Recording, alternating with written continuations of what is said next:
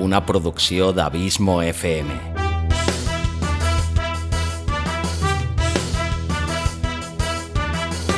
Vols gaudir del teu temps de lleure escoltant grans històries, audiollibres i relats, un podcast literalment literari.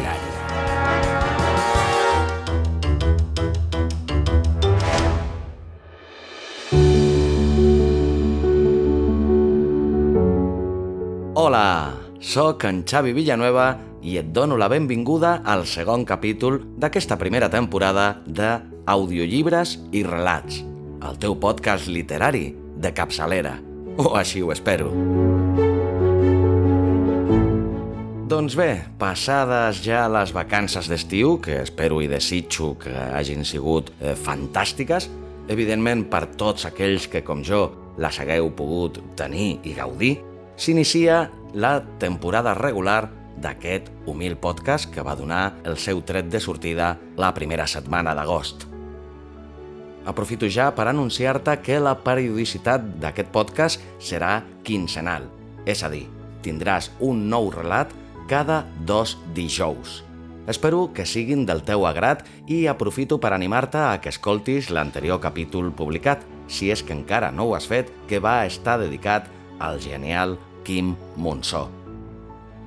Dit això, et deixo amb la fitxa tècnica d'aquest segon capítol d'audiollibres i relats. Fitxa tècnica.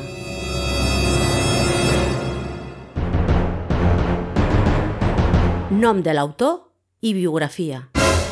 Sergi Pàmies va néixer a París el 26 de gener de 1960. És un narrador, articulista de l'avantguàrdia, traductor i crític de televisió català. És fill de la també escriptora Teresa Pàmies i del polític Gregorio López Raimundo. Fins que va fer 11 anys, Pàmies va créixer a Grenevilliers, una zona amb forta població immigrant a la zona metropolitana de París. Aleshores, el retorn dels seus pares a Barcelona va fer que aprengués el català, que esdevindria la seva llengua literària. Entre el 1979 i el 1989 va treballar com a comptable, feina que va deixar per dedicar-se a l'escriptura tres anys després de la publicació del seu primer llibre, escrit el 1986 i publicat amb Quaderns Crema, del qual està extret el conte que avui et porto. Nom del relat i sinopsi. T'hauria de caure la cara de vergonya. Aquest fantàstic conte dona títol també a l'antologia del que està extret. En els contes, fins i tot en les novel·les de Sergi Pàmies, el més important sempre és la primera frase. Després, tot es precipita per fer una cascada imprevisible i d'una lògica implacable i evident. Els protagonistes dels relats de Sergi Pàmies són éssers solitaris, insatisfets, més aviat grisos, sense història, sense èpica, sense passat ni futur, atrapats en un present angoixant del que intenten escapar. Es mouen enmig d'una jungla contemporània que veu aparèixer escletxes fantàstiques. Com el protagonista del conte que avui ens ocupa, que després d'anunciar a tothom que ha pres la decisió de deixar l'alcohol, lluita no només contra els efectes negatius de l'abstinència forçada, sinó també contra els seus dimonis interns i la seva força de voluntat, amb un final que, estic convençut, no et deixarà indiferent. Durada del relat. 11 minuts i 55 segons. Dit tot això, el que vull és donar-te les gràcies, com sempre, per la teva fidelitat, el teu constant suport i per fer-me sentir tan feliç sabent que aquest podcast t'agrada, t'acompanya i et serveix d'entreteniment. No oblidis també de subscriure't a aquest podcast en qualsevol de les plataformes des de la que ens escoltis. Ja pot ser iVoox, Spotify, Google Podcast, Apple Podcast o qualsevol que se t'acudeixi. O si no, busca'ns també a la web abismofm.com o ens trobaràs també a les xarxes socials com a Abismo FM, tant a Twitter com a Facebook, i a Instagram com a Xavi Abismo FM. T'espero d'aquí a dos dijous amb una nova edició d'aquest podcast i, sobretot, i com sempre, llarga vida al podcasting i llarga vida a l'audioliteratura. Ara també, en català.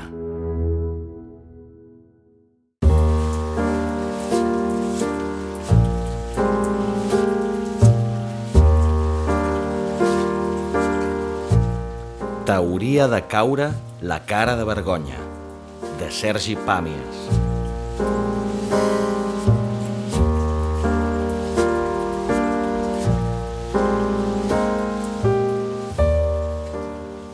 Al matí ha comunicat a la família la decisió, deixar de beure. La dona l'ha abraçat i els nens han aplaudit. Després ha trucat als amics i els ha demanat que no el convidin mai més ni a beure ni a sortir. Ni quan sigui l'aniversari de la Lola, ha preguntat un d'ells. Ni quan sigui l'aniversari de la Lola, ha contestat. Quan ha baixat al carrer, s'ha trobat amb la portera i li ha dit que aquell era un dia important perquè havia deixat de beure. La portera se n'ha alegrat molt i l'ha felicitat de tot cor. A la feina ha parlat amb el director i li ha demanat excuses pels darrers incidents. També li ha jurat, per la seva mare, que d'ara endavant el seu comportament serà irreprotxable. El director li ha agraït la sinceritat i li ha confessat que des de feia dies estudiava la possibilitat d'acomiadar-lo. Tanmateix, i tenint en compte les seves aptituds, havia preferit donar-li un vot de confiança. El temps, com sempre, li ha acabat donant la raó. Tots hem passat per una mala època, li ha dit mentre l'acompanyava a la porta.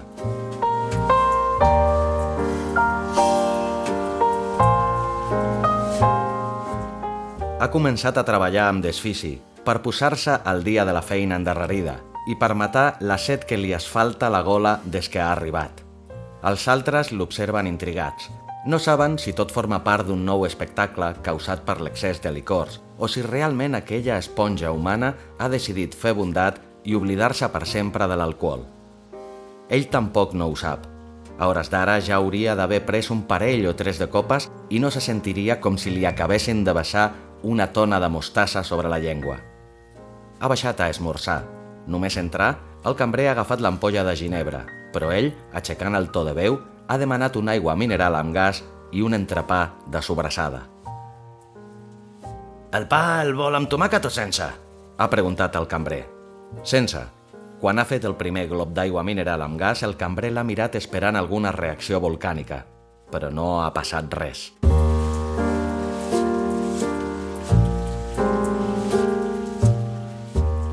A les 12 encara no ha provat una gota d'alcohol.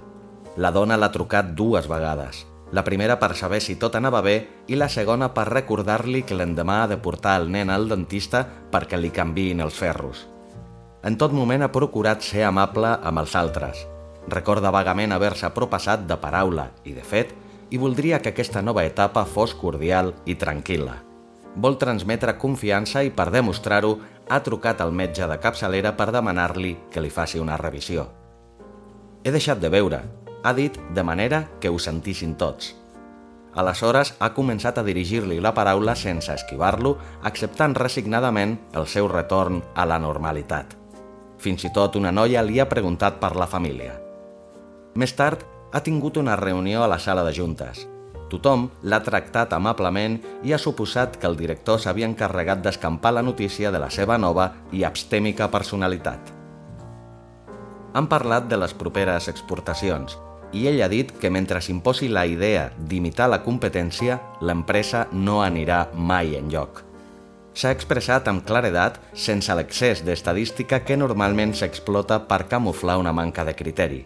Quan ha sortit, el director l'ha felicitat i li ha promès que tindrien en compte els seus suggeriments.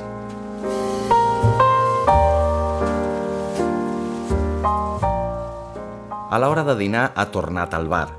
El cambrer li ha posat una aigua mineral i li ha preparat un plat combinat amb patates fregides, ous ferrats i salsitxes.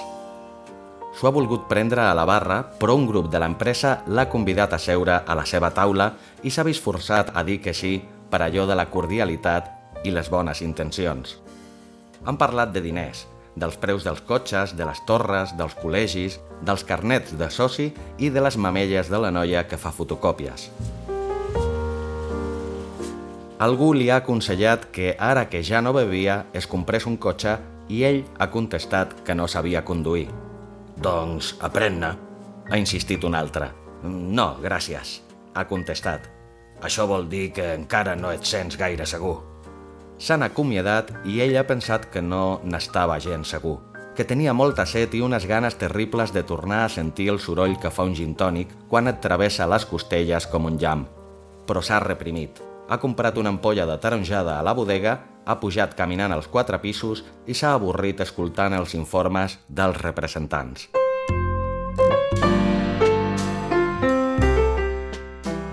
La telefonista li ha passat una nota d'un amic que havia trucat mentre dinava. La nota deia «Em sembla molt bé que deixis de beure, però com a mínim podríem celebrar-ho. T'esperem a les 9 al Brasil. Si no vens, ens emprenyarem». Ha estripat la nota. Sap que si torna al Brasil l'obligaran a fer un brindis i després un altre i acabarà arrossegant-se pels bars com un elefant ferit de bala.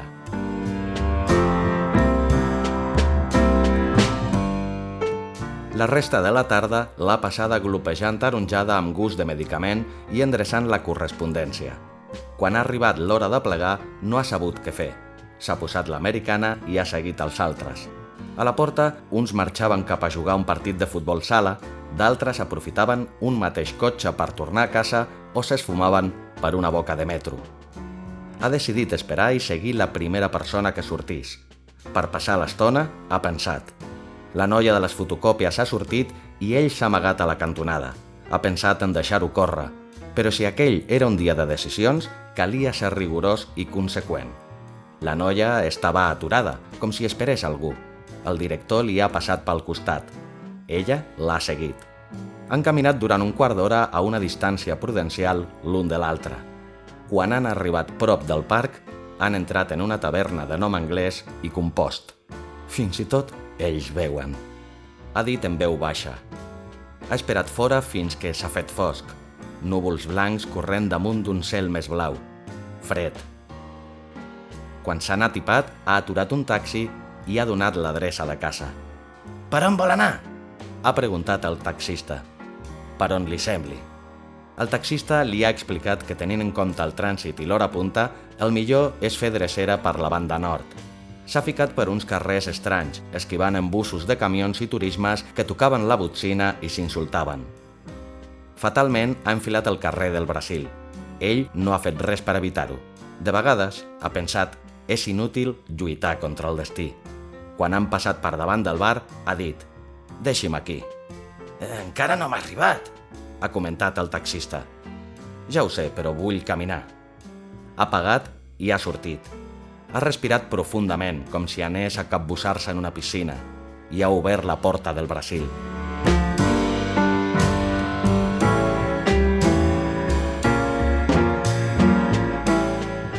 El cambrer l'ha saludat i li ha preparat un gin tònic carregat. Ell no ha contestat. Ha mirat el got llarg, els glaçons, la rodanxa de llimona i les bombolles de tònica saltant sobre la barra. Després ha fet un glob pausat, etern, deixant que el líquid li arribés fins la punta dels peus. A les 9 ja estava borratxo.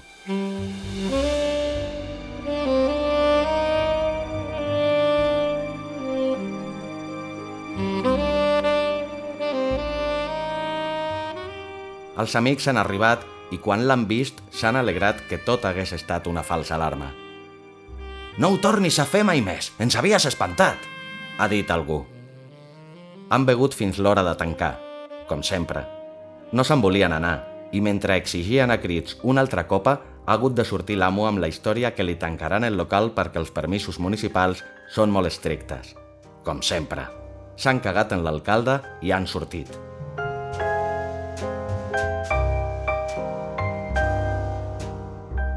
Algú l'ha deixat a casa i quan ha obert la porta s'ha trobat la dona esperant-lo. No li ha dit res, li ha tret l'americana i l'ha portat al lavabo. Ell s'ha genollat i ha vomitat escandalosament. Ella li ha demanat que no fes soroll per no despertar els nens. S'ha dutxat amb aigua molt calenta i ella l'ha ajudat a ficar-se al llit. No semblava gaire contenta. Ha volgut explicar-li que li sabia molt de greu i que no era culpa seva, però la dona li ha tapat la boca amb un petó glaçat. Ara dorm, ha dit. Quan s'ha despertat, ella no hi era. S'ha llevat i ha entrat a la cambra dels nens. No hi havia ningú. A la cuina hi ha trobat una nota enganxada a la nevera que deia «T'hauria de caure la cara de vergonya». S'ha rentat a la pica i ha pensat que la vida és injusta i cruel. S'ha assegut, ha rellegit la nota tres i quatre vegades. D'entrada, ha sentit com les galtes li estiraven la pell misteriosament. Podia ser la tristor, o la ràbia, o la ressaca. S'ha fregat el rostre intentant deturar les convulsions facials. No podia. S'ha espantat quan ha notat com la cara li queia a les mans, amb una expressió flonja, deformada i repugnant. No podia cridar perquè no tenia llavis, ni nas, ni front. Ha deixat caure el que tenia entre mans i la màscara s'ha escampat per terra, com una pizza de plastilina. No era exactament una fotografia, ni una forma aproximada de retrat, però ha reconegut en aquella massa viscosa un tic d'esverament que li era familiar. Els ulls li han caigut. S'ha aixecat dificultosament i ha caminat a cegues cap al menjador. Palpava els objectes, topava amb els mobles i s'acostumava a la foscor. Estava decidit. Encara que hagués de remenar tota la casa, pam a pam, descobriria on li havien amagat l'ampolla de ginebra.